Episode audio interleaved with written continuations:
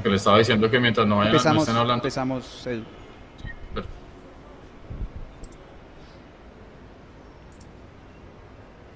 Edu, Edu, ya comenzamos el tercer tiempo. ¿Qué hubo? Buenas noches. Es que no estoy viendo acá en, en el interno, no se ve la imagen. Buenas noches, eh, 10 de la noche, 31 minutos en Bogotá, 27 de febrero del 2024. Acabamos de presenciar la caída de Millonarios 0-2 contra el Once Caldas en el Estadio El Campín. Partido que deja muy mal parado al equipo de Gamero, al equipo de todos, en la tabla de posiciones. Ya yo hice ahorita aquí un ejercicio muy rápido que más adelante lo voy a compartir con ustedes para que tanto toda la audiencia como los compañeros que están conectados podamos conversar acerca del tema. Mientras se va conectando la gente, ya tenemos un poquito más de 200 personas. Por aquí Gustavo Ortega es de los primeros que nos saluda y nos dice, qué ridículo, esto ya va de crisis, perdiendo de esta manera tres partidos seguidos con equipos malos. Eduardo Espitia, hola Mundo Millos, tercer tiempo, tercera derrota consecutiva, re mal. Que se vayan todos a la shit, dice Jaime Barragán. Eh, y Diego Ramírez dice también por acá, ahora con que va a salir Gamero en la rueda de prensa, está tranquilo, dice. Abrazo para toda la gente y amante del fútbol, vean, nos saluda por acá, dice tristes noches por el resultado, saludos desde Varsovia en Polonia. Déjenos por ahí su saludito, toda la gente, toda la audiencia, díganos desde dónde se están conectando para en la medida de nuestras posibilidades, darles un, un saludo a la distancia, ya casi 300 personas. Eh, muchachos, yo no sé qué decir honestamente. Eh, yo no sé si a Millonarios se le olvidó jugar fútbol, a Millonarios se le perdió la pelota, se le perdió el gol, se le perdió la cabeza, se le perdió la actitud, se le perdió la tranquilidad. Estoy viendo un equipo completamente confundido, ansioso las que antes entraban relativamente fácil, hoy lo más complejo para Millonarios es meter un gol. Eh, y eso creo que no estaba en los planes de nadie cuando en la primera fecha le metimos 5 al Medellín y que hacía pensar que íbamos a estar súper bien con la diferencia de gol y en este momento ya solamente es de más uno. Eh, así que bueno, ya vamos a analizar eh, lo que nos deja esta derrota. Eh, estoy con todo el equipo conectado, le doy el paso a Luis Gabriel Jiménez Caballero also known as The Mechu. ¿Qué hubo, Mechu? ¿Cómo andas? No, ¿qué hubo, Edu? ¿Qué más? Mm, buenas noches, compañeros. Sí, no, estamos jugando mal, estamos jugando mal. No tenemos que tapar el sol con las manos. Estamos jugando mal. Yo entiendo, yo lo entiendo, lo entiendo. Yo entiendo que el profe no puede salir en la rueda de prensa a decir estamos jugando mal. Yo entiendo porque él tiene que proteger al, al grupo y porque dicen los libros de liderazgo que se corrige en, en, privado y se felicita en público. Yo todo eso lo entiendo. Yo entiendo que él va a decir de pronto que está tranquilo porque el equipo para él hizo cosas buenas, porque tiene que, o sea, es una manera de proteger el grupo, ¿sí? Pero, pero estamos jugando mal, estamos jugando mal. Es que es, es un equipo que vive de, en este partido particularmente de las ganas del empuje de los últimos minutos, pero porque está, qué sé yo, el orgullo herido por el gol de Dairo, que fue la figura, y, y, que no, y que no sabe qué hacer cuando pisa tres cuartos de cancha. Es un equipo que no genera, es un equipo que puede tener la pelota 84% de posesión, pero no genera, es un equipo que no tiene ideas, es un equipo que cuando el rival te pone un 4-5 o un 5-4 no sabe qué hacer. Es un equipo que al que le escasean, yo creo que sí tiene razón usted, es un equipo ansioso, es un equipo nervioso, es un equipo que siente la presión de la tabla de posiciones. Sí. Pero pues no vamos a tapar el sol con las manos, estamos jugando mal y, yo espero que haya autocrítica. Pero autocrítica no es no la metemos. Esa no es la autocrítica, porque esa fue la autocrítica de Tunja y no es así. Entonces listo, está bien, no nos la digan a nosotros. A mí no me importa si no la dicen en una nueva rueda de prensa, pero que adentro, puertas para adentro, sí haya esa autocrítica y entiendan y digan, oiga, estamos embarrándola acá, estamos haciendo mal esto, estamos haciendo mal esto otro. Y no solamente es decir no la metemos, porque Millos no gana porque no la mete, no, Millos no gana porque no está jugando bien en todas las fases del juego, en todas las fases del juego. Por eso Caldas hizo dos goles hoy. Es así de sencillo. Buenas noches para todos, bueno, si es que se puede decir buenas, y gracias por estar una vez con nosotros, una vez más.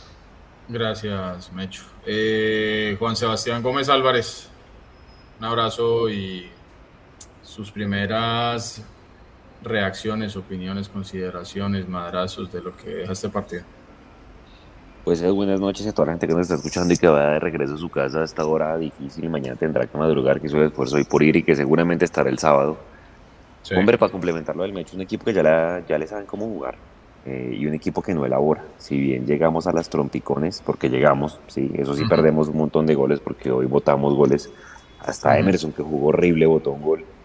Eh, ya le saben cómo jugar. Yo creo que no hay nada escrito. Eh, obviamente yo sé que Gamero quería salir hoy con dos delanteros y demás. A mí me pareció un poco arriesgado salir solo con Vega y creo que desaprovechamos a McAllister allá tan atrás. Eh, pero hermano, niveles individuales muy malos. Yo lo escribí ahorita en el, en el ex. El penalti de Alfonso en una jugada que no revestía peligro. No, que, describe, creo que describe el nivel actual de Millonarios. Ya son tres derrotas en línea, muchachos, tres partidos sin anotar gol. El Once Caldas no ganaba hace cuatro años en Bogotá y este año no había ganado en, por fuera de su casa. Ah, o sea, le estamos dando la razón a todo el mundo para que digan Millonarios nos quitó la sal de no haber ganado nunca, y un gol de no sé cuántos millones de años sin ganar. Y ojo, y, yo sé que no, no es el gran arquero, pero creo que la fácil no es botarle toda la ropa sucia a él. Creo que ah. niveles muy, muy bajos. Buenas sí, es que usted sabe, Juan Sebastián, que Twitter Millos es lo más tóxico que hay y siempre van a tener que buscar al farolito de, de la temporada y siempre van a tener que encontrar algún chivo expiatorio, entonces no falla que ya estén diciendo que es que es Novoa y que lo que sea. Hermano, aquí lo que toca mirar es que no hay ningún jugador de Millonarios que hoy en día esté a la altura de lo que se necesita o de las expectativas que por lo menos generaba este equipo. ¿sí? Lo más fácil es salir a decir que es que el arquero, ¿sí? pero es que volvemos a lo, a lo que hemos hablado siempre. Revisemos las jugadas desde donde empieza el rival, quién pierde la pelota, quién no aprieta en la marca, quién deja el espacio, quién no hace el doblaje, quién no está pendiente del rebote, quién deja patear, o sea el arquero es el más fácil porque lo hemos dicho aquí mil veces, es el último que queda en la foto. Pero cuando uno ve el funcionamiento colectivo de Millonarios es un equipo absolutamente desequilibrado. Y ya vamos a entrar a mirar ahorita el uno a uno y se van a dar cuenta que las calificaciones, para mi gusto, hoy el software está completamente generoso. Porque este Millonarios para mí está de 5 para abajo en la calificación. Y aquí veo calificaciones que están por encima de 7, yo no sé de dónde. Gamero va a salir a decir que generamos un montón, la estadística lo va a respaldar, que tuvimos, a ver, ven que lo miramos aquí rápido y ya ahorita vamos a saludar a Pablo, que tuvimos 66% de posesión, que ya sabemos que eso no, es no sirve para nada. Vea esta estadística, muchachos. 27 tiros totales de Millonarios, de los cuales 8 fueron a puerta. Mientras que el Once Caldas tuvo 8 tiros totales, 3 a puerta. Y de los 3 a puerta, 2 entraron. Entonces no hay necesidad, hermano, de estar volcado al ataque y generar todo lo que generó Millonarios si no la metemos. Y Gamero seguramente va a salir a decir eso, que está tranquilo, que generamos, porque no es mentira, sí, se generó. Pero es que si la pelotica no entra, hermano, vamos a volver a esa época, ¿se acuerda, Juanse, de cuando éramos los campeones mundiales de... la posesión. la posesión, de los remates al arco, de las pelotas en los palos, de, mejor dicho. Y la verdad, hoy la tabla dice que Millonarios está en la posición 13 con 11 puntos, como usted bien notaba, con tres partidos consecutivos perdiendo.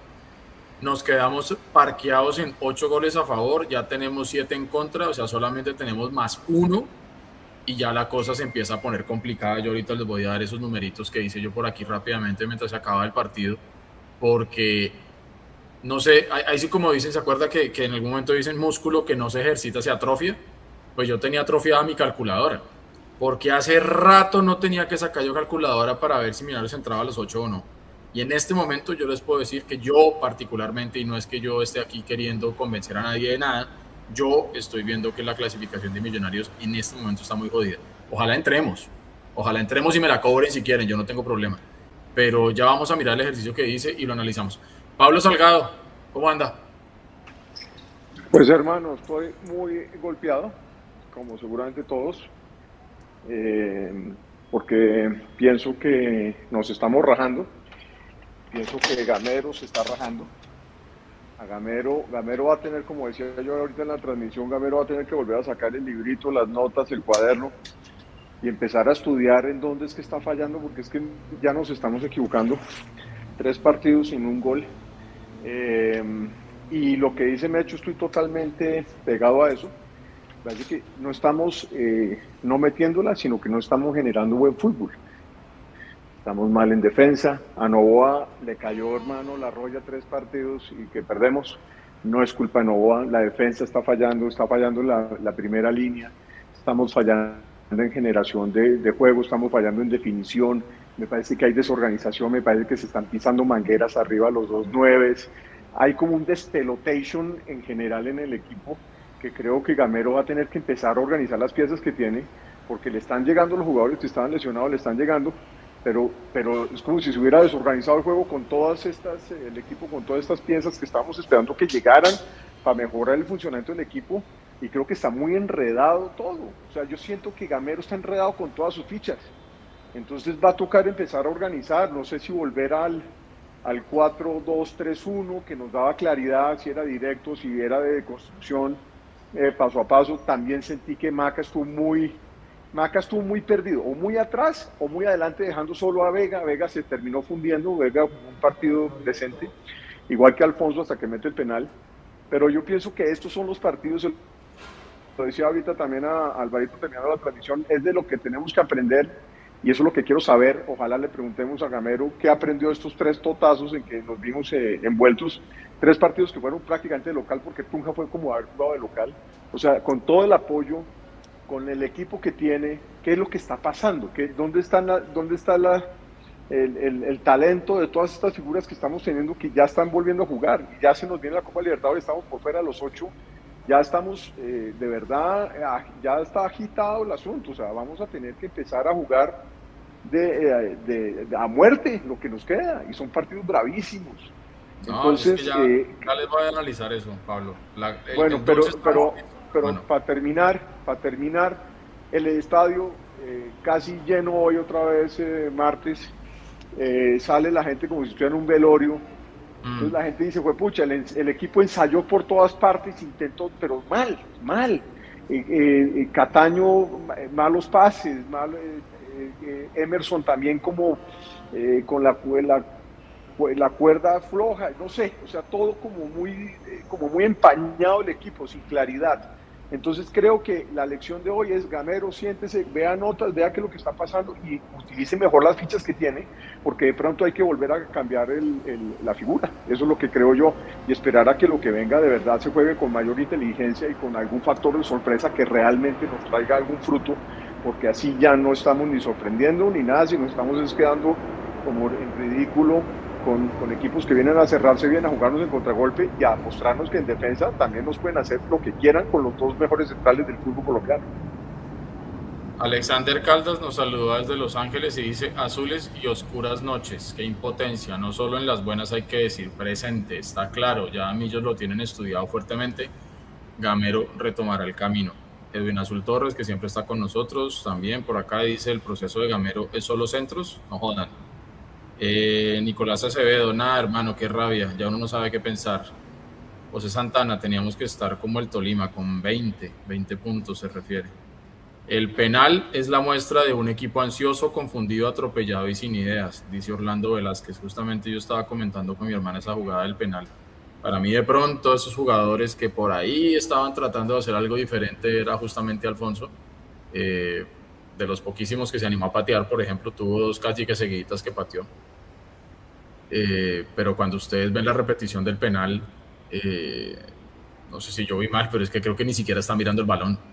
Y era una jugada que no, no, no representaba mucho riesgo, que digamos, y se ve completamente torpe. Se vio enredadísimo y confundidísimo como está todo Millonarios en este momento. Germán Bermúdez, hoy Millos puede sellar su eliminación de cuadrangulares. No hay fútbol ya en fecha 8, la fecha anterior estaban cansados se vendrá una eliminación de primera fase. Gamero debe irse. Uf, dice por acá Germán Bermúdez. Don Álvaro Prieto, que está manejando la nave hoy, ¿está por ahí? ¿Cómo anda? Hola, hola muchachos, ¿me escuchan? Sí, perfecto, hágale. Hola, buenas noches. Primero, como siempre, y más especialmente seguramente en estos momentos lo necesitan, un saludo muy especial a todos aquellos hinchas que nos escuchan y nos ven en vivo y en diferido, sobre todo aquellos que lo hacen desde fuera de Bogotá y fuera de Colombia. Seguro estos momentos de crisis, porque no creo que esa es la palabra que tal vez nos cabe ahorita, eh, hace les hace falta más estar por acá, estar compartiendo con, con sus amigos y su familia embajadora. Eh, bueno, no, sí, es crisis, es crisis porque creo y Mechu tal vez ahí le pregunto para que lo tenga por ahí eh, a la mano. Hace ratísimos no perdíamos dos partidos seguidos de local en liga. Creo que hace ratísimos. Desde el 2020. Tres partidos seguidos. Eh, desde 2020, Juan, imagínese. Eh, no, 2022, chicos. 2020. Es que ese dato lo tiró, lo tiró Valentina Rincón en Win y está errado. En 2022 perdimos con Pereira 0-1 el 19 de octubre y con Medellín 1-2 el 26. Lo que pasa es que como eran partidos aplazados, muy seguramente Valentina no lo tuvo en cuenta. Pero esa fue la última vez que perdimos dos partidos seguidos de local. Ok, bueno, y la última vez de tres partidos tal vez sea un poquito más lejos. Creo que es esa, porque perdimos Pereira 0-1, Tolima 0-1 y Medellín 1-2. Vale, bueno.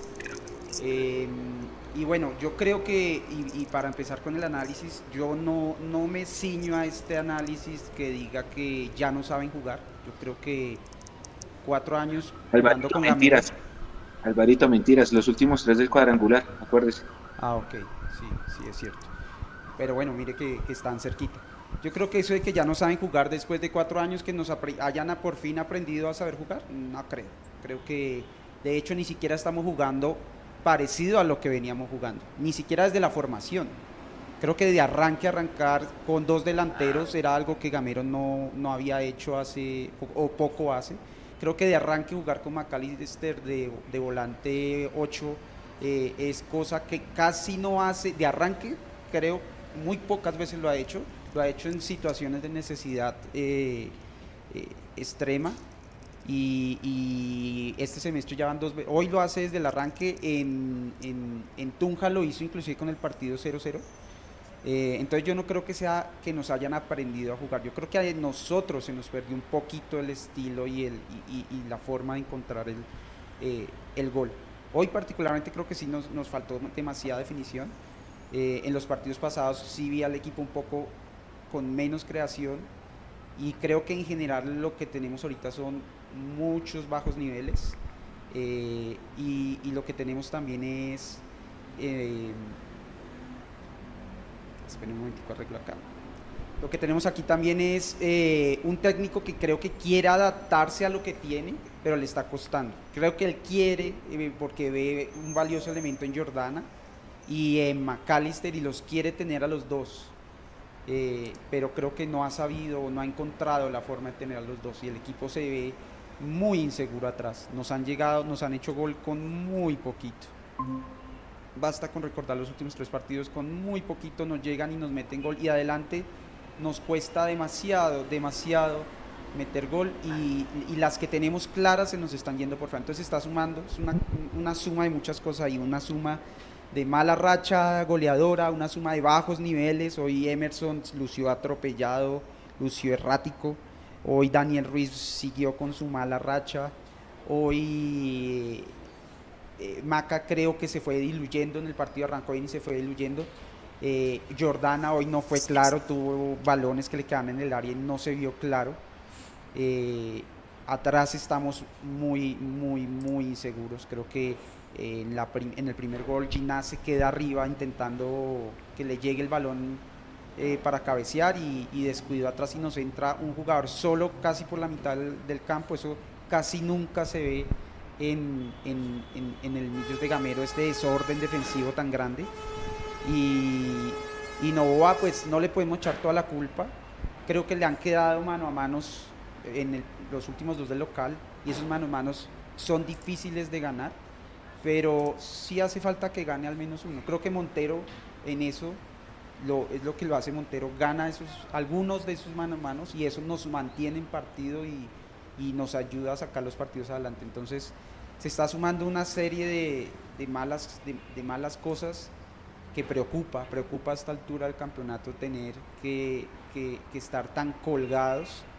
Eh, pero nada, aquí es donde el equipo debe sacar, sacar todo eso que ha vivido en estos años y sacar esto adelante. Yo creo que tenemos con qué, yo creo que, que el equipo tiene que hacer su, su catarsis, sacarse eh, estos malos sentimientos que deben tener, esta frustración y, salir el sábado contra Equidad a jugarse una final. De aquí en adelante, como decía Pablo, nos obligamos a jugar finales y, bueno, creo que hemos, hemos estado en estos cuatro años en, situaciones de finales para jugar partidos importantes. También hemos estado en esta situación, recordemos, por ejemplo, cuando teníamos que ir eh, para clasificar, ir a, ganar en, Barranca. Eh, llegamos muy al límite, no es el ideal, no es lo que uno quisiera, no es lo que esta nómina debería dar, pero es lo que tenemos en este momento y, los jugadores y el técnico tienen en sus manos sacar este, este, este barco adelante y, sacarse un poco, un poquito de presión de aquí al, Libertadores, ojalá, con revirtiendo la situación y llegando a Libertadores un poquito mejor, porque si ya llegamos tan colgados a Libertadores va a ser muy difícil eh, eh, digamos, el ambiente de cara a, este torneo que, por lo que les hemos escuchado a todos, es a lo que le están apuntando, Bueno, por acá está Miguel Quitian que nos saluda a todos y dice, voy en la moto escuchándolo, saliendo del estadio, por favor desahóguense para saber que no estoy solo. No está solo Miguel, no está solo el resto del pueblo azul, vaya con cuidado, maneje con cuidado por ahí, pilas, y que llegue sano y salvo a su casa. Juan Nicolás Tenjo, Dice, a Gamero y a los dueños hay que incomodarlos y seguirles preguntando qué pasó después de junio del 23 y por qué renunciaron a fortalecer la nómina, cómo se merece la hinchada y el mismo proceso. Oiga, hay una, hay una cosa que, que, es buena decir porque yo estoy, no solamente ahorita leí a alguien aquí en el chat, pero no, no, ya se me fue. Y también lo oí en, en la mañana, en radio, no sé, donde la gente está diciendo que el proceso de Gamero lleva cinco años y hay que hacer las cuentas al derecho y hay que hacer las cuentas bien Gamero llega cerrando el 19 y empieza trabajando el 20. Entonces, todo el año 2020, todo el 21, todo el 22 y todo el 23 suman cuatro años y llevamos nueve fechas del quinto año. Estamos iniciando el quinto año. Entonces, decir que el proceso lleva cinco años no es verdad, porque no tenemos el quinto año completo. Solamente digamos que para esas personas que como yo somos eh, muy metódicos con el tema de los números. Eh, hablando de números, muchachos, eh, pasemos rápido a lo que les quería contar. Este análisis medio ácido que hice hace un momento y ustedes me dirán cómo lo ven. En este momento tenemos 11 puntos. Yo creo que para clasificar no se van a necesitar los puntos que yo voy a decir. Yo digo que se necesitan 30. Se van a necesitar seguramente un poquito menos porque recuerden ustedes que hay un partido menos. 19 fechas. En el orden de 27, 28 pero yo digo 30 pensando en poder clasificar sin, sin que nos dé un infarto al final en la última fecha. Entonces, si pensamos en esos, en esos hipotéticos 30 para clasificar, nos faltarían 19 puntos. ¿Ya? Al momento tenemos una efectividad del 41%. ¿Ya? Entonces, nos faltan 19 puntos. Quedan por jugar 10 partidos, que son 30 puntos. De esos 10 partidos, y para poder llegar a esos 30 puntos, solamente podríamos perder 3. Deberíamos ganar mínimo 6 y empatar 1 para hacer los 19 puntos que nos faltan. Entonces, si miramos cuáles son esos 10 partidos que nos faltan, que por ahí Pablo estaba empezando a mencionar ese tema, tenemos lo siguiente. Jugamos de local con equidad, que ya nos dimos cuenta que no está jugando para nada mal, está invicto y está colgado. Viene con aire. Viene con aire, exactamente. Entonces, dentro de mi ejercicio, yo puse que ese partido lo empatamos.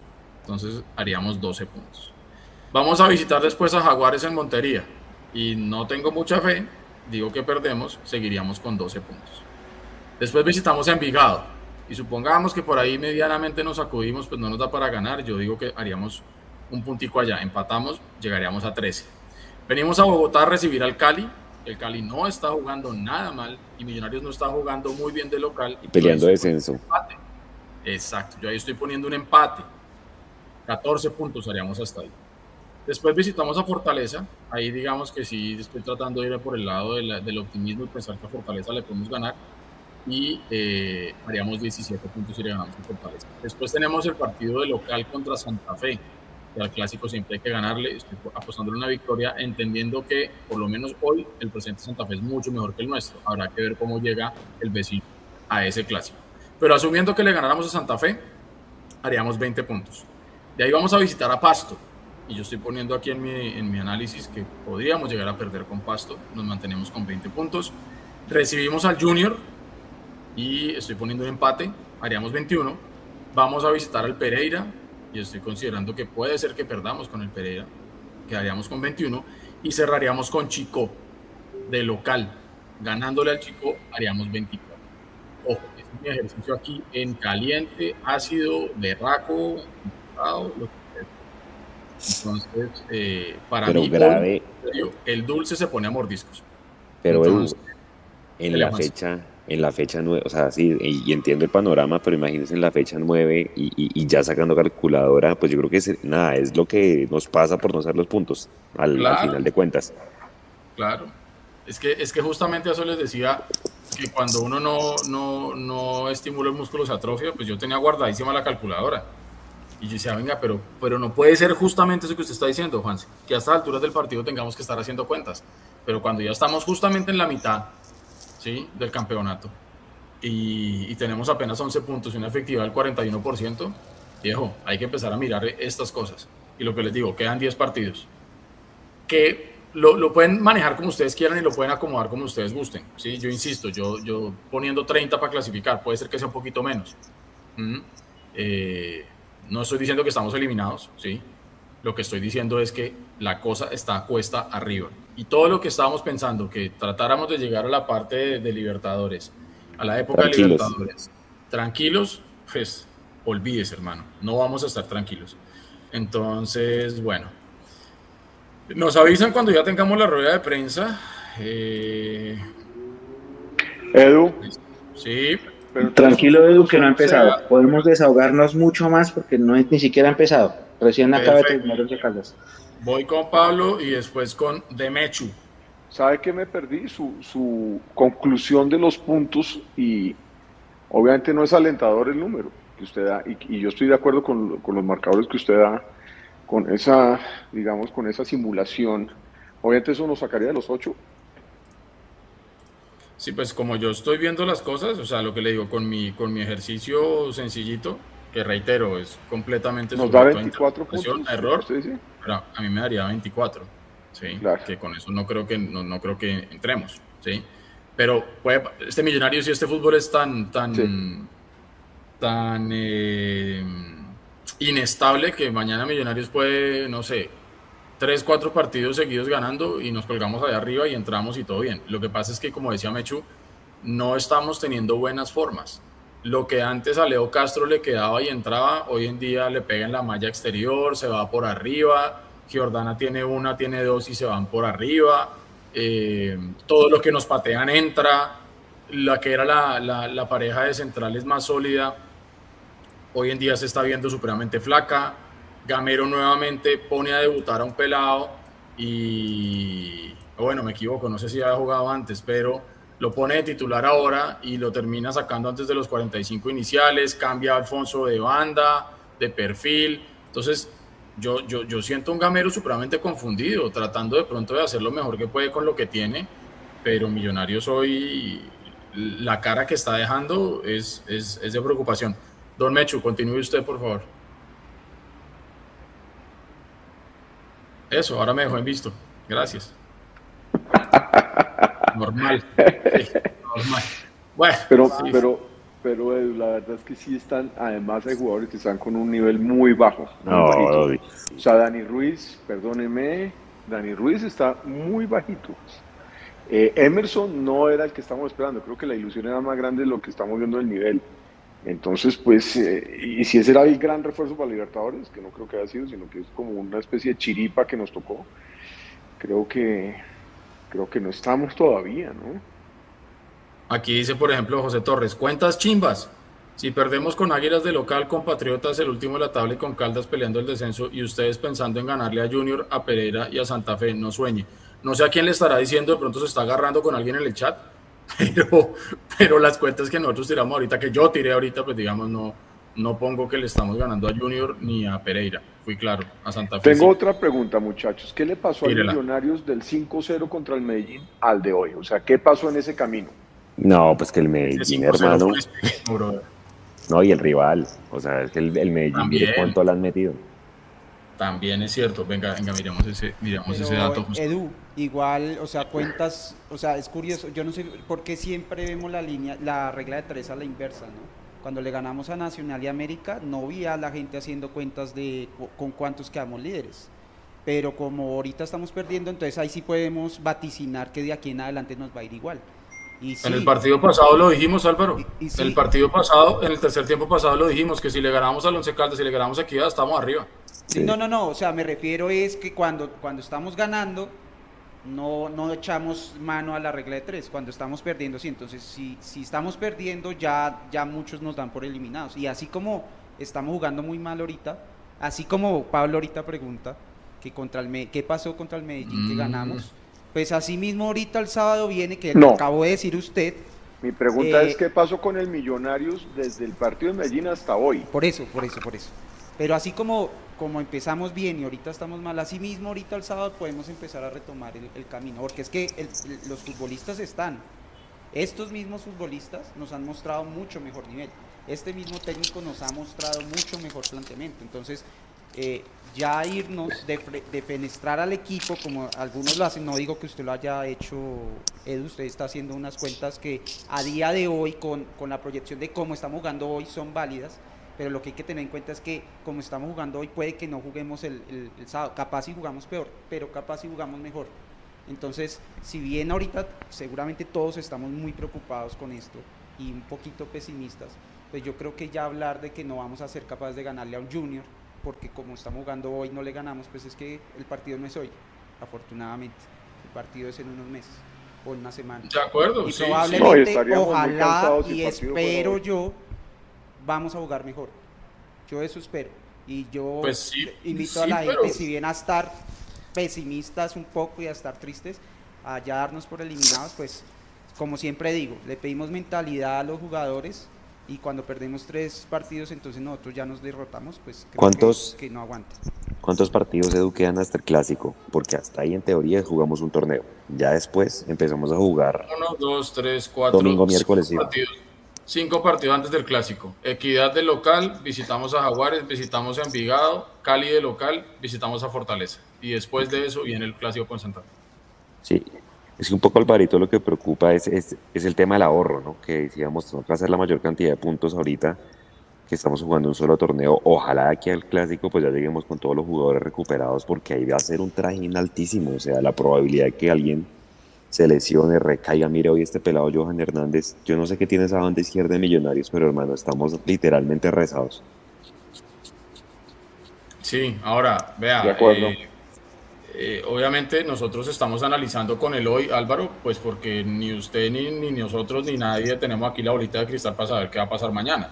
Entonces nosotros, yo por lo menos no, no, no, no, no me siento en la capacidad de venderle humo a la gente, de decir mañana vamos a jugar mejor. Que lo quiero, que lo anhelo y que lo necesito, obvio. Que Gamero y el equipo va a estar trabajando para eso, seguro. Pero a la luz de las circunstancias y de los resultados que hemos tenido hasta hoy y los números que tenemos hasta hoy, pues estamos hablando sobre, sobre hechos, sobre lo fáctico. ¿sí? es, como una, tendencia basada en lo que hemos visto Exactamente. Entonces, cuando uno, por ejemplo, cuando uno trabaja en la parte comercial y tiene que hacer proyecciones de ventas o proyecciones de cierre del mes, pues yo no sé cómo voy a cerrar el 29 de febrero, me quedan todavía dos días para facturar.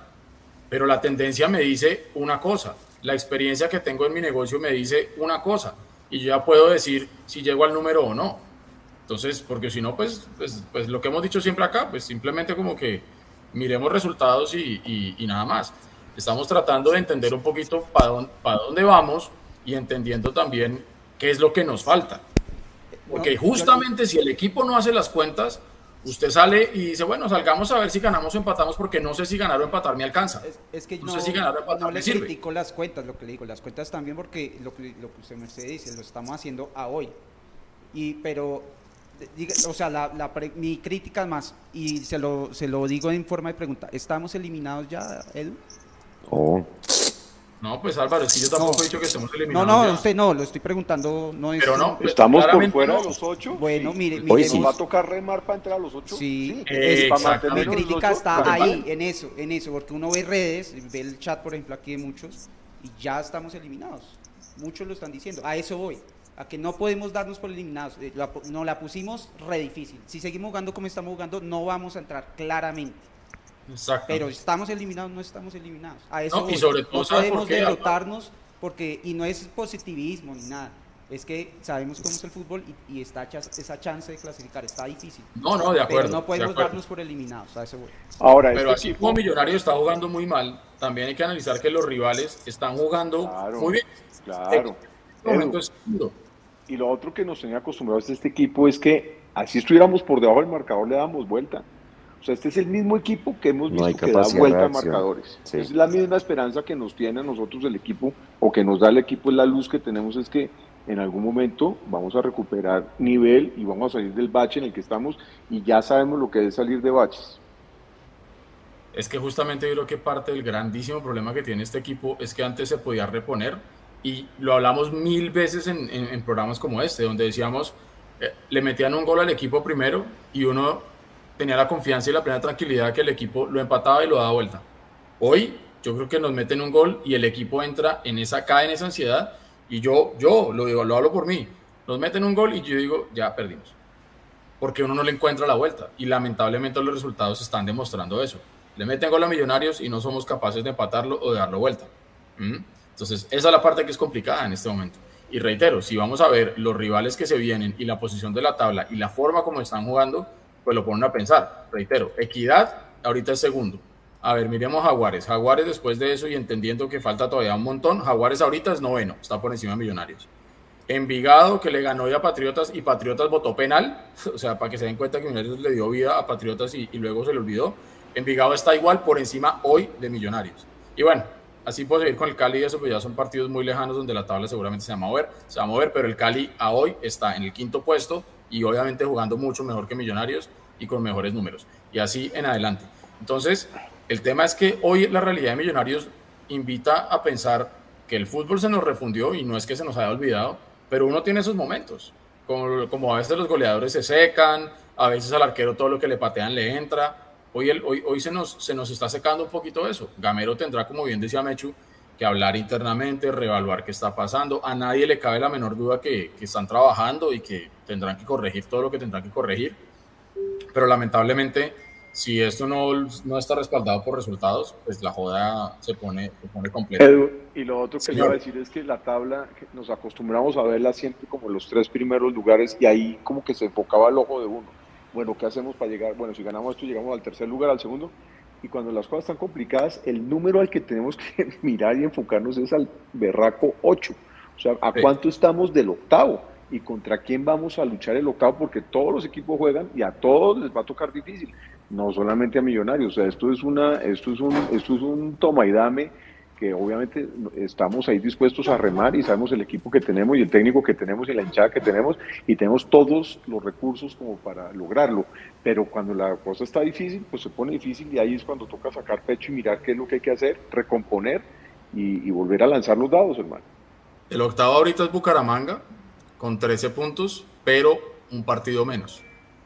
Y el séptimo es Águilas Doradas con 14 y tiene un partido menos también. Va la tada para allá el viernes. El noveno es Jaguares con 12 y también con un partido menos, igual que Fortaleza que es décimo con 12 y también con un partido menos. Entonces podemos llegar a quedar un poquito más lejos de los 8 en cuanto a los puntos, porque ya después está Envigado en la posición 11 con 9, 9 partidos y 12 puntos, igual que el 11 Caldas se quedó con 12. Es que vea, hay trancón en 12 puntos. Le dimos vía al Caldas. Le dimos vía al Caldas, le dimos. Eh, Jaguares está con 12. Fortaleza está con 12. Envigado está con 12 y Once Caldas está con 12. Nosotros nos quedamos con 11. Entonces, hay ese trancón de 12 puntos. Y luego hacia arriba hay un tranconcito chiquito con 14 puntos que son Cali, Junior y Águilas, que son quinto, sexto y séptimo respectivamente. Eh, hay que sumar, Edu. Lo que hay que hacer es sumar, sumar. Claro, claro, claro. Mire, es que es lo que decimos. Sumamos tres victorias en línea y la cosa se, se, reacomoda. El cuento es, encontremos las victorias. ¿sí? Y ahí sí, me perdonarán los puristas, pero yo en este momento necesito ganar, así sea jugando mal o así sea ganando con un autogol. ¿sí? Que volvamos al triunfo y ya esta cosa se vuelve a caminar. Jugar al resultado, resultados. Exactamente. Bueno, eh, Alvarillo, porfa, si se puede, póngase ahí la, el uno a uno, que ya lo tenemos ahí en pantalla. Ya vamos a ir con la rueda de prensa, muchachos, no se nos, no se nos alboroten. Rápidamente vamos a pasar con la calificación que hace el software de, de, eh, lo que fue el once inicial de Millonarios. Entonces, Millonarios formó con Diego Novoa, a quien el software le da 6.9, Johan Hernández 6.2, Juan Pablo Vargas 6.7, Andrés Gina 6.8, Delvin Alfonso 7. Daniel Ruiz 6.9, Emerson Rodríguez 6.9, Steven Vega 6.9, Macarister 7.5, Giordana 7.3, Leo Castro 7.7, para un global de este 11 inicial de Millonarios de 6.89. Si me lo preguntan, me parece que hoy estuvo extremadamente generoso el, el bar, iba a decir, el, el software. Don Juan Sebastián, hermano, ¿cómo ve usted ese uno a uno? ¿Generoso o está justo? Y yo estoy siendo demasiado ácido. Que puede ser también, a veces me pongo en plan ácido y soy una mamera. No, yo creo que generoso general, pues con todo el equipo, hermano. Creo que pues Alfonso de alguna manera el que había hecho algo medio diferente con la media distancia que tanto hemos venido hablando, pero es que el penalti se lo termina de tirar. Eh, más allá de que le tocó cubrir ese hueco que estaba por, pues por izquierda, ojalá se recupere área, yo no creo que le alcance para el sábado, la verdad, entonces seguramente Alexis García ya sabrá que el sábado tendremos una debilidad y por esa banda, eh, por la derecha, pues Sander entró y lo hizo pues decente, a ver, digamos que fue de los menos regulares, y lo que usted dice, siento que le están ganando muy fácil la espalda tanto a Ginás como a, Juan Pablo Vargas, pero creo que es por la falta de equilibrio que tenemos en la mitad de la cancha, es que si usted mira Edu, el nivel de los volantes de marca, llámese Vega, llámese Giraldo, llámese Pereira, llámese Larry, ninguno da pie con bola. Es impresionante, o sea, a cualquiera que meten, el nivel es flojísimo. Y hoy nada más con un volante 5, pues peor. Sí, creo que le ganó la, la espalda todo el tiempo. Quien da ir hoy es otro jugador, Gustavo Torres. Y mm. nada, de ahí para adelante Macalister desaprovechado. Emerson Rivaldo, pues hermano, de los que más pelotas perdió. Cataño, Cataño al principio también medio mostró algo y después nada. Daniel Ruiz, pues hombre, por algo lo sacan. Nada que hacer. Creo que Daniel Ruiz es el que pierde el, balón, ¿no? En el primer gol. Exactamente. Y pues hombre, Leo y Jordán arriba hacen lo que pueden, pero pues con eso no alcanza lastimosamente No, y además que súmele otra cosa, que cuando uno, cuando uno analiza las jugadas de Millonarios y las 27 millones de veces que llegamos al arco de, del Once Caldas, eh, a mí me gusta mucho hacer ese ejercicio de contar y ver cómo está parado el, equipo rival y eso que yo claramente no soy experto en táctica. Pero cuando usted ve un Once Caldas que en su área de las 18 tiene 9 y hasta 10 jugadores defendiéndose cuando Mineros está encima, pues claramente hace que eso sea mucho más complicado para nosotros. Y ahí venimos con lo que hemos dicho hace mucho tiempo, pateemos de afuera. Incluso es más complejo, porque usted patear de afuera con 10 personas en el área, pues es un bosque de piernas que cualquiera se puede atravesar y la manda para la tribuna o por ahí lo termina metiendo también para adentro. Entonces, bien, bien complejo. Don Pablo Salgado, hermano, el uno a uno, ¿cómo lo ve? Bueno, eh, yo les iba a decir que para mí hasta el penal que comete Delvin Alfonso se está haciendo un gran partido, además con su desgaste cambiando de, de banda y además intentando de media distancia en el primer tiempo, lo cual me parece que le daba muy buena puntuación pero el penal sí, yo la verdad cuando vi la repetición me pareció como sin sentido esa falta, es que una falta como ridícula. Y, Millonarios no perdió el partido ahí tampoco, pero eso sí que nos puso la, cuesta arriba. Mire, cuando yo veo el gol de Caldas, veo a todos los jugadores de Millonarios, todos, sin excepción, tenían las manos en la cintura, o sea, estaban con la lengua afuera. Entonces yo, el análisis que hago es que Millonarios, y se lo voy a Gamero, es si, si sale a la cancha, es a meter el gol lo más rápido posible, y si no lo mete, se nos enreda el partido. Y lo mismo pasó en el segundo tiempo cuando entra Cataño, que es el aire fresco que necesitábamos, y no se mete el gol en los primeros 10 minutos, se nos empieza a enredar el partido. ¿Y cómo se enreda? Pues estos se meten atrás y, ya saben perfectamente que la media distancia nos cuesta, que elaborar nos cuesta, que entonces los pases de, al vacío no funcionan, ahí no nos sirve de nada tener jugadores rápidos como Emerson o hay que pongan, ahí rápido no nos sirve. Entonces ahí es cuando yo digo que las piezas las tiene que jugar mejor eh, Gamero para el próximo partido. Pues la defensa, me parece, estoy totalmente de acuerdo, si ustedes se dan cuenta, los dos centrales tuvieron una nota bajita porque es que eh, en el primer gol creo que se lo tragan completamente los, los centrales que estaban totalmente volcados en ataque, pero igual es una falla de Daniel Ruiz y ahí se arma un contragolpe. Es como si Millonarios hubiera jugado el partido pensando que Caldas no nos iba a atacar. ¿no? Eh, todos arriba y atrás miren a ver cómo hace. Entonces, las notas, por eso voy a hablar como en general, me parece que Alfonso era el mejor partido hasta el penal. Creo mm. que Steven Vega se multiplicó de 5 hasta que se reventó y no pudo hacer más. Me parece que sí le hizo falta ahí una pareja. pensé que iba a armar el equipo diferente cuando, cuando el 1-0 se estaba, se nos, el 0-1 se nos estaba alargando, pensé que iba a cerrar con Pereira al lado de Vega, iba a mandar más arriba a, definitivamente a Silva, pero no, o que iba a sacar a alguno de los dos nueve, iba a reorganizar un poquito el ataque para que no se pisaran tanto las mangueras y pronto se generara un poquito más de, más de espacio pero tampoco funcionó. Entonces, me parece que los de arriba que nos quedaron debiendo porque si las tuvieron claras fueron los dos nueves, las tuvieron claritas y fallaron. Me mm. parece, y estoy de acuerdo, notas muy generosas para esto. Daniel Ruiz definitivamente muy bajito su nivel desde hace rato, desde hace rato no ha vuelto después de ese, esa ida a la selección sub-23, no ha vuelto ese Daniel Ruiz y ojalá vuelva, pero creo, y lo habíamos hablado la, la, vez pasada, me parece que le hace falta sentarse un ratito y sufrirla. Yo pienso que en el primer tiempo, cuando Gamero manda a calentar a Cataño, era para decirle a Daniel Ruiz, mira viejo, si no te ponen las pilas, vas a salir y saliste, no te las pusiste. Y Leo Castro, pues lo mismo, ¿no? Era, era como un perro ladrándole a un muro, muy difícil. Entonces, eh, y Emerson está bajito, bajito, bajito de Emerson, no es lo que esperamos. Pero bueno, eh, la nota de estos jugadores pues es alta. Eh, eh, a Maca, sale por un lateral y cuando viene caminando hacia occidental, él pide disculpas porque obviamente todo el mundo ama a Macalister, entonces pide disculpas porque saben que jugaron un partido muy malo y ahí empieza, y cuando uno ve a Maca en la rueda de prensa es porque obviamente le está poniendo el pecho a los tomates que les van a llegar. Vamos a ver qué dicen en la rueda de prensa. Justamente eso quería decir yo llama la atención que nuevamente el jugador llamado a acompañar a Gamero a la rueda de prensa es, una vez más, Macarista Silva. Aquí dice Alejo pide en el chat, ya voy con usted, déme un segundo. Dice, pasen la rueda de prensa que ya me estoy calmando y me quiero ir a dormir, Rabón. dice Alejo de como quien dice, ya cómete la maldita naranja. Dele, por favor. No, dos, dos, dos cositas, justito de lo que usted está hablando. Siempre que perdemos, generalmente el que va a la rueda de prensa es McAllister. Si se han dado cuenta, es una constante. Ah, o sea que lo seguiremos viendo, ok. Por eso estuvo el Tunja y por eso estuvo hoy. No, no diga eso. Y la segunda, spoiler alert: Gamero dice que el problema es que no la metemos. Le pasen la rueda de prensa para que todos se estresen, porque sí, pasó lo que eventualmente todos sabíamos que iba a pasar. Eh, simplemente no la metemos. No pasa nada con todo lo demás. ¿Dijo que está tranquilo? No, no, no, dijo que sí estaba triste, porque es que a, Gamero parece que lo putean al final del partido, porque él dice, nunca, o sea, no me había pasado esto de que yo me voy y me gritan cosas. Entonces estoy dolido por eso, pero lo vamos a revertir. Eso sí lo dice.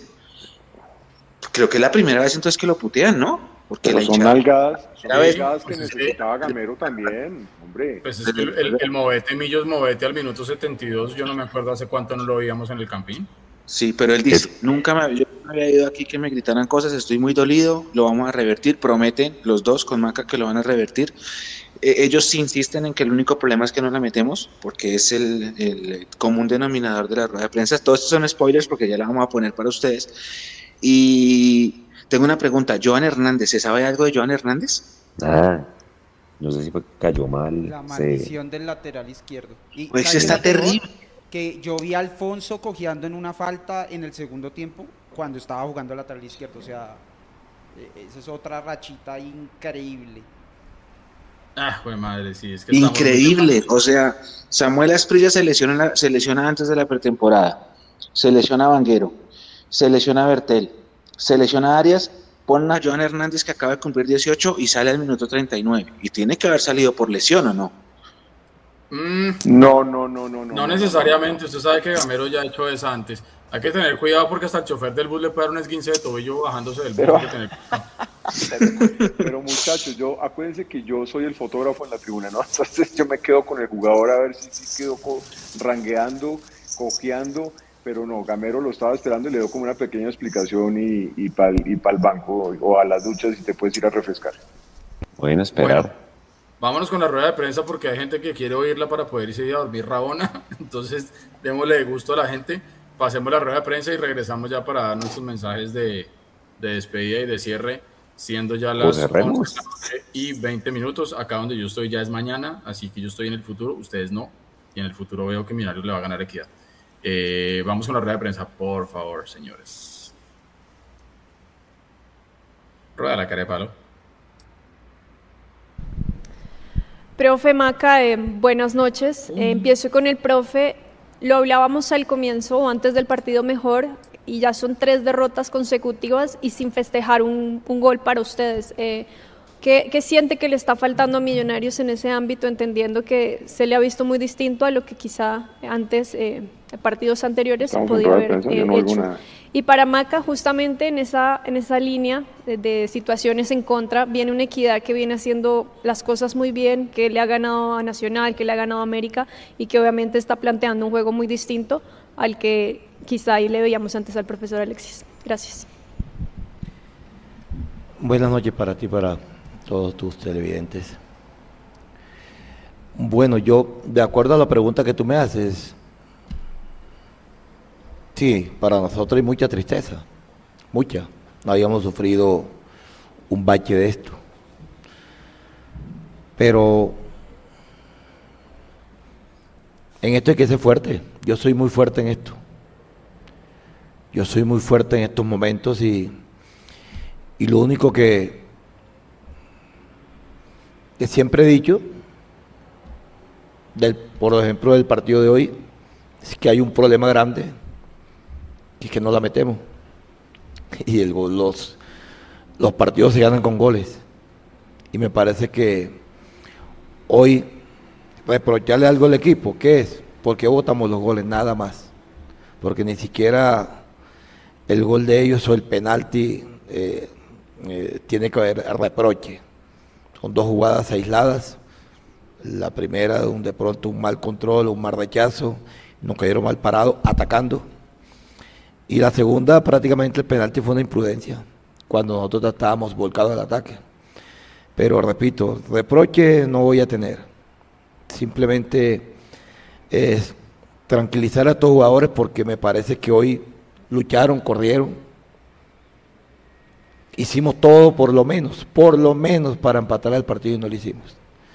Simplemente ahora es, como siempre le he dicho a ellos, recibir todas las críticas que hayan y, y nosotros hacernos fuertes para poder revertir este momento. Hola, buenas noches. Yo creo que el mensaje del profe es claro. Si si nuestra cabeza está clara, o sea, él, todo el grupo vamos a estar fuertes y unidos por, para poderle dar vuelta a estos momentos que estamos viviendo, porque no lo merece nuestra hinchada y no lo, no lo merecemos nosotros, pero eso hace parte del fútbol. Y en cuanto a equidad, creo que se ha encasillado equidad en lo que era antes.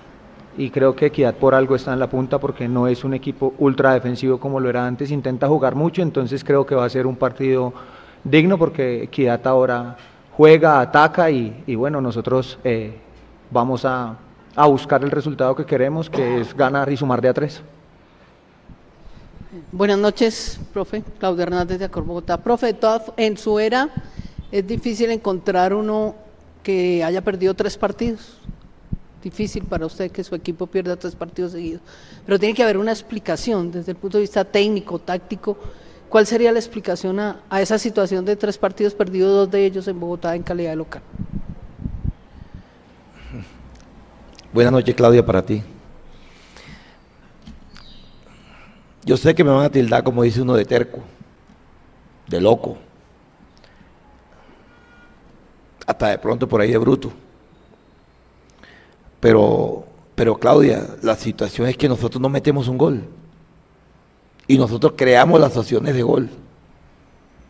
Eso es, eso hace parte del, del juego. Si queremos redondear esto, tenemos que meter gol. En tres partidos no hacemos un gol. Hoy no sé cuántos remates tuvimos. En los tres partidos, no sé quién habrá sido la figura hoy, pero me parece que la figura de ellos, para mí fue el arquero. Fuimos a, a Tunga, figura arquero. Aquí con, con, con, con Águilas, figura el arquero. Y cuando el arquero es figura, algo está pasando en los otros equipos, ¿me entiendes? Pero nosotros no la metemos, Claudia. Nosotros, este equipo nos llegan poco, porque nos defendemos bien. Si algo está pasando, yo no te voy a decir que todo va a estar color de rosa. No, algo está pasando. Y lo que yo encuentro como técnico de millonario hoy es que no metemos un gol. Pero las opciones las creamos. Las oportunidades las la, creamos. Posibilidades en los partidos tenemos para hacer un gol y no lo hacemos. En estos tres últimos partidos, otra vez cuento, en estos tres últimos partidos que no hemos hecho un gol, hemos tenido más de 20 remates y no hacemos un gol. Y el rival no tiene 10 remates en estos tres partidos y, hemos, nos han hecho cuatro goles. Entonces, pero este fútbol, yo, yo en esto los resultados son muy importantes para nosotros los técnicos, pero también son importantes el contexto del juego, porque nosotros para poder ganar necesitamos tener un buen juego. Y me parece que hoy, con la estructura que montamos, con el equipo que montamos, era para ganar el partido. Y tuvimos todas las opciones de gol y no las metemos.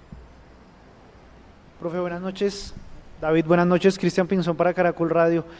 Eh, David, como decía el profe y como decía Claudia, es difícil encontrar en la era del profe Gamero tres partidos consecutivos. A usted quizás, o seguramente sí le tocó, eh, con todos los años que llevan Millonarios, pasar por una, una racha de este tipo negativa.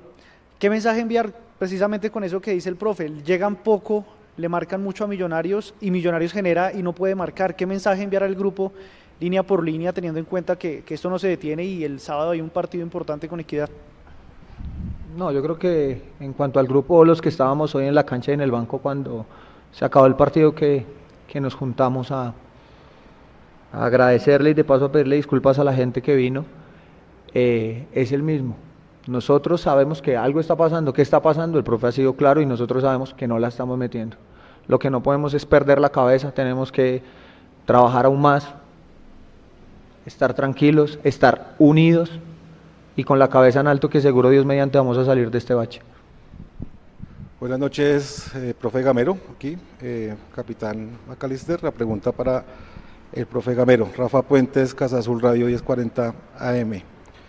Profe, eh, nos hablaba usted que estaba tranquilo cuando el equipo genera situaciones de gol en partidos anteriores, pero ya van tres partidos seguidos que el equipo, pues como es evidente, no le emboca. ¿Cómo recuperar el equipo en lo anímico?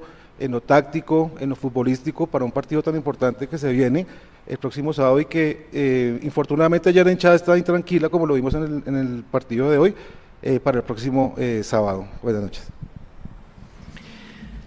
Buenas noches, Rafa, para ti. Bueno, yo, yo lo que sí tenemos nosotros, que nosotros veo, vemos muchos videos. Y una de las formas para yo subirle la autoestima a ellos es mostrándole lo que hacemos por momento. Porque es que hasta ellos mismos se dan cuenta, se dan cuenta de, de, las ocasiones que ellos crean, de lo que elaboran y de lo que no convierten. Ellos mismos se dan cuenta. Yo esta semana me tomé la tarea de, de mostrarle a Darby la jugada contra Patriotas, la misma jugada de Medina, el de Boca, en el mismo sitio. Y nosotros teníamos esa posibilidad y la damos también. Boca la tuvo ahí en el mismo sitio y empató su partido. Y así son muchas las jugadas donde yo les muestro a ellos. ¿Qué les muestro? Esto lo hizo usted. Había podido hacer otra jugada. Que es, para que ellos se, mentalicen de pronto a, a, otra jugada que lo puedan hacer. Pero el autoestima se sube así. Créame que uno, yo, por ejemplo, yo me achanto, yo me achanto mucho cuando veo que el equipo no tiene reacción, no llega, me llegan, no elabora, yo me achanto. Ahí es donde la, cabeza a uno le, comienza a, a, pensar y a pensar qué podemos hacer, pero si nos damos cuenta, las estructuras que montamos, que ya ellos la conocen y la están mecanizando, son estructuras para siempre ir a buscar los partidos, siempre. Porque, porque creamos las opciones de gol, porque siempre vamos al frente. Entonces, esto no lo, créame, por el hecho de haber perdido tres partidos y por el hecho de no hacer gol en tres partidos, yo no voy a cambiar mi forma de jugar. Eso sí lo digo muy claro. Porque yo siento que el grupo se siente cómodo así. Yo siento que el grupo es feliz así. Entonces, ir yo a buscar, que es que voy a jugar con más defensa para defenderme más y, y no atacar, yo no voy a hacer eso. Seguiremos insistiendo, como dice Maca, de este momento vamos a salir. No creas, para, para mí no es fácil, ya que hablas de la afición, para mí no es fácil que yo hoy, hoy, hoy salga aquí del estadio del Campín y me griten tantas cosas. Para mí no es fácil eso. Para mí, hoy es un momento duro, duro, porque si algo he tenido yo en este millonario, es que he querido que mi equipo respete a la afición. Pero lo digo, hoy salí dolido, mucho. Pero yo sé que esto lo vamos a revertir. Y yo sé que esto lo vamos a cambiar. Buenas noches, profe Gamero, capitán David Macalister Silva. Capi, el profe Gamero dijo ahorita que parte de los problemas de Millonarios es que no la metemos. Y habló de otro y es que nos están cobrando en las jugadas aisladas, en las pocas que nos generan. ¿Por qué cree que se está dando eso? ¿Dónde cree usted que parte el error de ustedes, eh, jugadores en la cancha, para que esas jugadas puntuales o esas pocas llegadas siempre nos las estén cobrando, o al menos en los últimos tres partidos? Si no es, no es buscar culpables, somos un equipo y el profe siempre nos ha dicho, hay errores defensivos y errores ofensivos. En el orden de la pregunta yo creo que tú mismo das la respuesta. Nosotros tenemos el, el, el, error ofensivo, que es no meterla. Y la otra parte está el error defensivo, que es donde no la meten. Entonces, ¿qué tenemos que llegar a hacer? A unir, a seguir trabajando, a reforzar tanto ofensiva como defensivamente y llevar las cosas con calma, sin nosotros, vuelvo y repito, ir a perder la cabeza.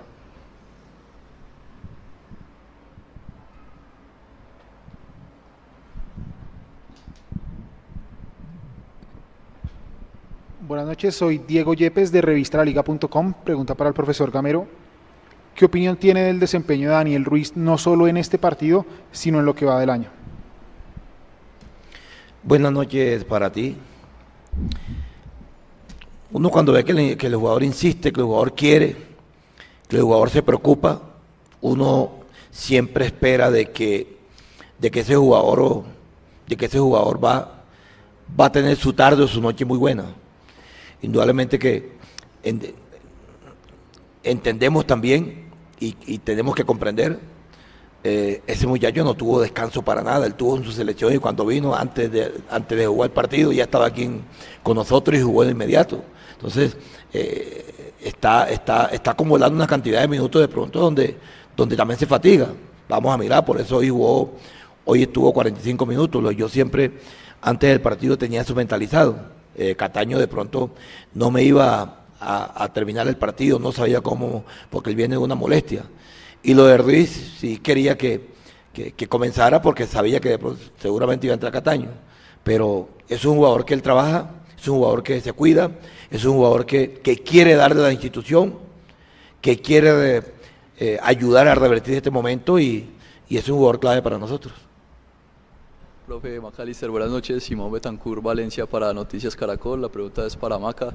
Eh, Maca, más allá de que han hablado de que no se están haciendo los goles cuando se llega al arco, eh, ¿hay algo más que de pronto sientan ustedes que inquieta a todo el grupo? No sé, las lesiones, eh, la carga de partidos, la presión de pronto de haber tenido un tamo en Millonarios el año anterior. Gracias. Hola, buenas noches. Bueno, empiezo de atrás para adelante. No, yo creo que la presión no es. Yo siempre he dicho que eso tiene que ser una motivación para nosotros. Y como el profe siempre dice, tenemos que mejorar es cada año. No podemos quedarnos con que se hizo algo bueno el año pasado, entonces el otro no, no, no. No, no, cargas tampoco es. Evidentemente nos duele un montón las lesiones. Hoy por allá también cayó Vanegas y, y entonces las lesiones sí nos están aquejando. Eso no es ninguna excusa. Nosotros estamos afrontando el momento con la cara en alto y seguro que vuelvo y repito, me vuelvo reiterativo en el tema, seguro que nosotros mismos vamos a salir de esto. Profesor Camero Macalister, muchas gracias. Gracias.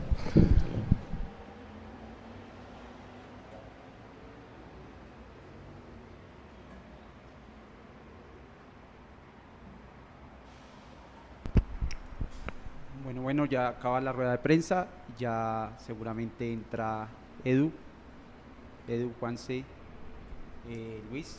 Listo, listo. Sí, yo la estaba viendo por YouTube, entonces estamos con un poquito de delay. Pero bueno, ya estamos acá de vuelta. Eh, ahí estaban las palabras de Gamero. Yo creo que si algo le, le, le debo valorar yo es que no habló con mucho cassette y eso me parece bien. Eh, se le ve golpeado. Ahora, mi pregunta es, y con eso les doy paso muchachos, ¿está golpeado por la realidad del equipo y por lo que no está logrando o está golpeado por lo que le gritaron y el cuento? Porque es la primera vez que yo lo siento así como con la onda bajita. Don Luis Gabriel, ¿usted cómo lo ve? No, yo creo que es por lo que, por lo que le habrán gritado, porque creo que le pudieron gritar cosas antes de que llegara el coronavirus, porque en ese momento nos iba muy mal, acuérdese, nos metió cuatro jaguares, perdimos con Pasto acá en Bogotá, le ganamos a Always Ready sufriendo en La Paz, ¿se acuerda? Con Farines figura. Mm. Eran otras épocas, entonces creo que en ese momento sí le gritaban cosas, después llegó la pandemia y después de la pandemia jugamos mucho tiempo a puerta cerrada, entonces no había público y después cuando volvió el público ya el equipo estaba en la racha ganadora. Entonces yo me imagino que esta situación, y lo digo desde afuera porque no estuvo en el estadio, chicos, ustedes los que estaban pueden de, pronto corregirme si digo algo mal. Creo que esta situación de que le hayan gritado cosas desde, desde la tribuna es algo a lo que él no estaba ni acostumbrado ni que lo esperaba. Entonces creo que es más por eso la desazón del profe. Y oiga, otra cosa que me emberraca, pero me emberraca sobremanera es que nos haya ganado The Arrier, el arriero. No lo puedo creer. No, no, no, es que nosotros estamos, estamos haciendo historia también en esas cosas. Eh. Ese man en este momento no se va a acordar qué fue lo que pasó en el partido. Yo, ese man no sabe qué hizo. Es como, yo, yo, por ejemplo, yo no sé jugar Play ni nada de esas vainas. Yo me quedé con el Nintendo de, mi época y yo no, no pasé ni siquiera Super Nintendo. Pero alguna vez cuando yo estaba creciendo y los amigos que sí jugaban, me invitaban a jugar, no sé qué. Entonces me acuerdo que yo agarraba ese control del Super Nintendo a jugar Mortal, Mortal Kombat. Y yo empezaba a escuchar todos los botones, y en algún momento eh, hacía alguna joda y mataba al otro man. Me decían, ¿cómo hizo? Y yo decía, no tengo ni idea, despiché todos los botones. Yo creo que este man hoy despichó todos los botones porque no sabe cómo le ganó a Millonarios. Es como mi primer, mi primer trabajo fotográfico, cogí la cámara y la puse en automático, marica. Ese huevón, perdón, perdón, estamos al aire, perdón, pido disculpas. Ese señor juega en automático, ese tipo está como en inercia, hermano. Yo, yo creo que son los jugadores los que le dicen cómo van a jugar y todo. Eh, pero bueno, sí, entiendo, entiendo el malestar de Mecho. Bueno, vamos ya con los mensajes de cierre porque ya está tarde, hay que madrugar, nos tenemos que ir a dormir berracos como Freddy John que estaba diciendo que apoyaba al compañero París de berraco a dormir. Entonces, bueno, empiezo por usted, Juanse, su, su mensaje final para irnos a descansar. Nada, hermano, pues que esperamos que todo esto se revierte y que el sábado ganemos, que es lo más importante. Es un rival jodidísimo. Viene con aire en la camiseta, no viene a ganarle a Nacional, viene a ganarle a la América, viene invicto pues hombre, seguramente querrán asegurar su clasificación, pero hermano, creo que el panorama sería muy oscuro, Edwin, muchachos, donde Millonarios vuelva a caer derrotado frente a Seguros La Equidad. Ya vuelve Montero, vuelve Montero y vuelve seguramente Banguero. Y ojalá que el equipo cobre el rumbo, horario bonito para que la gente vaya con los niños, con las familias, sábado 2 de la tarde, ¿no? Entonces, allá nos veremos. Descansen, buena semana para todos, allá nos vemos el sábado nuevamente. Sábado a las 2 de la tarde, para la gente que le gusta la Fórmula 1, empieza este fin de semana la, la, nueva temporada, que ya sabemos qué va a pasar y quién va a ganar. Y la carrera es el sábado. Para la gente que le gusta esto, ténganlo muy en cuenta, porque no vaya y sea que están esperando la carrera el domingo y luego, ¡ay, la carrera de ayer! Entonces la carrera es el sábado, para que lo tengan pendiente. Eh, Álvaro Prieto, su mensaje final, por favor. Bueno, pues a mí parece, yo bueno, no es normal sí, pero yo digamos hace tiempos dejé de pues de ponerle tanto ahínco a las ruedas de prensa porque como siempre digo no se dice la verdad, se dice lo que conviene, muchas veces lo que conviene es la verdad, otras veces no. Entonces, creo que la rueda de prensa cuando Gamero dice que nos falta meterla, estoy de acuerdo, pero que estoy más de acuerdo con la explicación que da Maca. Dice, tenemos errores eh, ofensivos cuando no la metemos, pero tenemos errores defensivos cuando nos hacen un gol tan fácil. Y ese es el lío. Puede que no, no, la, no la metamos, que tengamos problemas de cara al arco, pero si por lo menos tuviéramos la seguridad defensiva, uno, con empates al menos tendríamos algo más. Y dos, desde la seguridad defensiva podríamos tener un poquito más de confianza para, para buscar arriba los goles. Y ese es el problema de, de Millos en este momento. No están haciendo goles los equipos con muy poco ofensivamente y, nosotros eh, no estamos marcando. Y, es cierto que es que nos hemos comido unos goles increíbles. Entonces, eh, nada, mm, mm, eso sí, yo estoy de acuerdo en que eh, en las ruedas de prensa no se sale a poner el grupo en evidencia. Además que el que vio el partido, pues vio que jugamos mal. O sea, no, no necesitamos que Gamero lo diga, necesitamos es que lo corrija que lo corrija para el siguiente partido, que lo corrigan los jugadores, eso es lo que necesitamos y lo que esperamos. De nada nos sirve que hoy salgan a, echarse madrazos en ruedas de prensa si, si no van a mejorar. De nada nos sirve tan, que, no, no, no diga, que nos pidan disculpas ahorita si no lo revierten. Creo que eh, eso es lo que ellos saben que tienen que hacer, lo que esperamos que hagan. Y nada, eh, esto todavía sigue y, y seguramente va a pasar lo que no queríamos, que era llegar a ese momento de Copa Libertadores con afugias también en el torneo local, pero, pero es lo que hay, es lo que, lo que estos jugadores eh, y este cuerpo técnico eh, lograron hasta el momento y, nos tienen que igual responder, eh, tanto en Copa como en Liga, en su momento. Entonces, desde ya tienen que mentalizarse a que, a que lo que viene son finales, vienen momentos difíciles y también tienen que acostumbrarse también a eso, ¿no? O sea, no siempre todo va a ser color de rosa y siempre van a tener que encontrar la forma de salir de estos baches.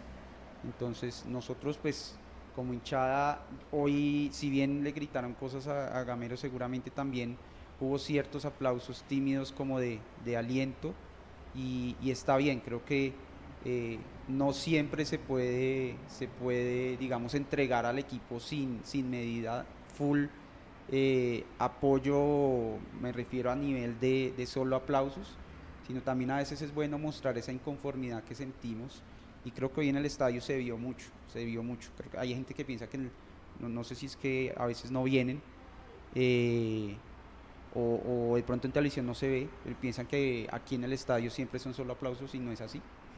Aquí se muestra al equipo cuando, cuando no está jugando bien, también se manifiesta.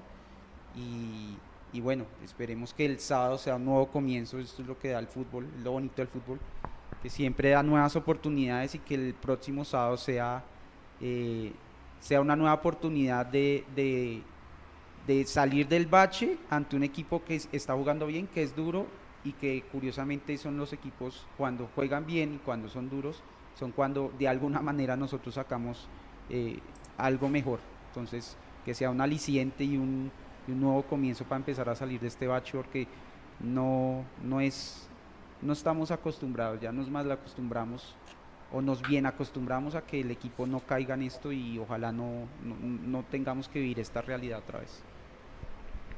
Bueno, bueno, nos vamos, nos vamos porque ya está tarde, son las 11 y 43 de la noche y hay que ir a dormir porque mañana hay que trabajar y los que ya estamos por encima de los 40, esta noche ya es una trasnochada tremenda y voy a estar mañana muy inservible. Eh, Pablo Salgado, su mensaje final para allá Gracias. con Mecho y me despido y nos vamos a dormir. Yo no sabía si ir por un café o esperar o estar. Desayuno de una vez.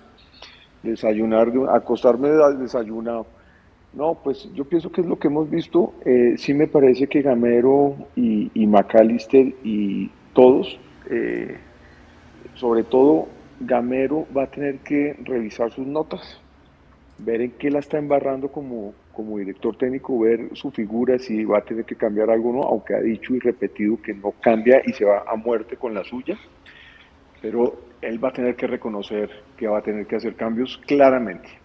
Desde el lado de los jugadores, que me gustó esa unión eh, al final del partido, y creo que eso es un reflejo también de lo que se está viviendo, es un equipo muy unido, muy unido, y es un equipo que está con el técnico, y el técnico con sus jugadores, y eso también se siente en la tribuna, eso lo ve uno. O sea, ellos se reunieron, hicieron una especie de catarsis en la mitad de la cancha cuando se acabó el partido, levantaron sus manos y saludaron al público, que yo pienso que es saludo y disculpas, y vamos a trabajar esto, vamos a, recogernos como equipo, ver en qué estamos fallando, porque hemos fallado ya varias veces. porque el problema no es meterla, y lo que dice Alvarito, que Alvarito dijo casi todo, eh, es no solamente no meterla, sino que nos la están metiendo una o dos que tienen los otros equipos, nos la meten y si no la metemos, pues perdemos. O sea, la aritmética es así de sencilla. Y Gamero lo dice, el, fútbol, el, que meta un gol más que el otro gana. Entonces tenemos que trabajar y creo que ese recogimiento de equipo es importante y vamos a tener que ver una versión nueva de Millonarios después de estas tres eh, knockouts que nos dejan eh, con un más uno de todas maneras en diferencia de gol. Y a Equidad creo que es la mejor oportunidad que tiene Millonarios como equipo y Gamero como técnico de volver a enderezar la vaina maestro, porque es que no hay mañana. O sea, el, el, sábado es el, el partido que tiene que enderezar Millonarios. Creo que a Gamero no le han ganado cuatro partidos seguidos, creo. O sea, me gustaría mirar eso de pronto una vez, pero, pero es muy difícil que a un equipo de Gamero le ganen más de tres veces. Entonces, ojalá que se, que se acuerden de que están hechos, de lo que han logrado y que sobre todo hagan una autocrítica interna. A mí no me importa que en la rueda de prensa digan eh, lo que quieran decir, pero lo que necesitamos es el trabajo allá en, en la semana y lo que ellos sepan que tienen que hacer y punto. Y eso sí todos somos conscientes. Y yo pienso que esa gritada que le pegaron a Gamero me parece que es importante también porque una nalgada de vez en cuando a Gamero no va a estar mal, ¿no? Decir, bueno, pucha, esto no, no me gusta que pase esto, vamos a trabajar y vamos a corregir. Eh, y creo que es un, es un error como el equipo en general. Entonces vamos a ver cómo salimos de esto. Nosotros nunca dejaremos de alentar, nunca dejaremos de querer a nuestro equipo. El fútbol está hecho de esto también. Así de que nos queda es mañana eh, levantar cabeza y esperar a que el, el, sábado empiece a enderezarse la cosa. Tenemos equipo para eso. Ojalá venga eh, Vanguero y ojalá que el equipo tenga una mejor presentación. Eso es todo. Lo que necesitamos es como tomar aire otra vez, fuerza, corregir y vamos para adelante. Cuidarnos atrás y salir a ganar los partidos, pero con inteligencia, con estrategia, con táctica, como lo hacen los grandes equipos. Y me gusta que Gamero hable de Boca y me gusta que hable de River y está perfecto, pero va a tener que tomar notas y ver también el fútbol local y ver qué es lo que hay que hacer acá. Entonces, pues nada, muchachos, perder no es rico, pero eso nos tiene que volver más fuertes y tenemos que corregir las embarradas de esos partidos para que no se repita la vaina. Y ahora sí voy por el café. Eso, hágale. Eh, Mechu, adelante, por favor. Edu, gracias. Eh, voy a cerrar con, con tres cositas. La primera, darle las gracias a ustedes, a ustedes los compañeros que estuvieron haciendo este programa y a los compañeros que estuvieron en el estadio, en la transmisión, en la rueda de prensa y, en la zona mixta que van a tener las voces en, la, en nuestro canal de YouTube. Alvarito, gracias también ahí por ponerse a 10. Espero que me cuente cómo se siente manejando la nave por primera vez en su carrera. La segunda, ah, ah, bueno, también gracias a la audiencia, por supuesto, la audiencia que ha estado conectada, no sé cuánta gente haya conectado en este momento, pero sí sé que, que hicieron catarsis con nosotros. 336 en este momento, querido. Listo. Y tuvo que haber un pico más alto antes, así que gracias a todas. Como 520 más o menos fue el pico. Ahora, muchachos, con el dolor del alma, yo sé que todos estamos calientes, pero lo voy a decir y lo voy a decir de la mejor forma que se puede. Diego Nova no tiene la culpa de absolutamente nada. Completamente de, acuerdo con usted. Nada.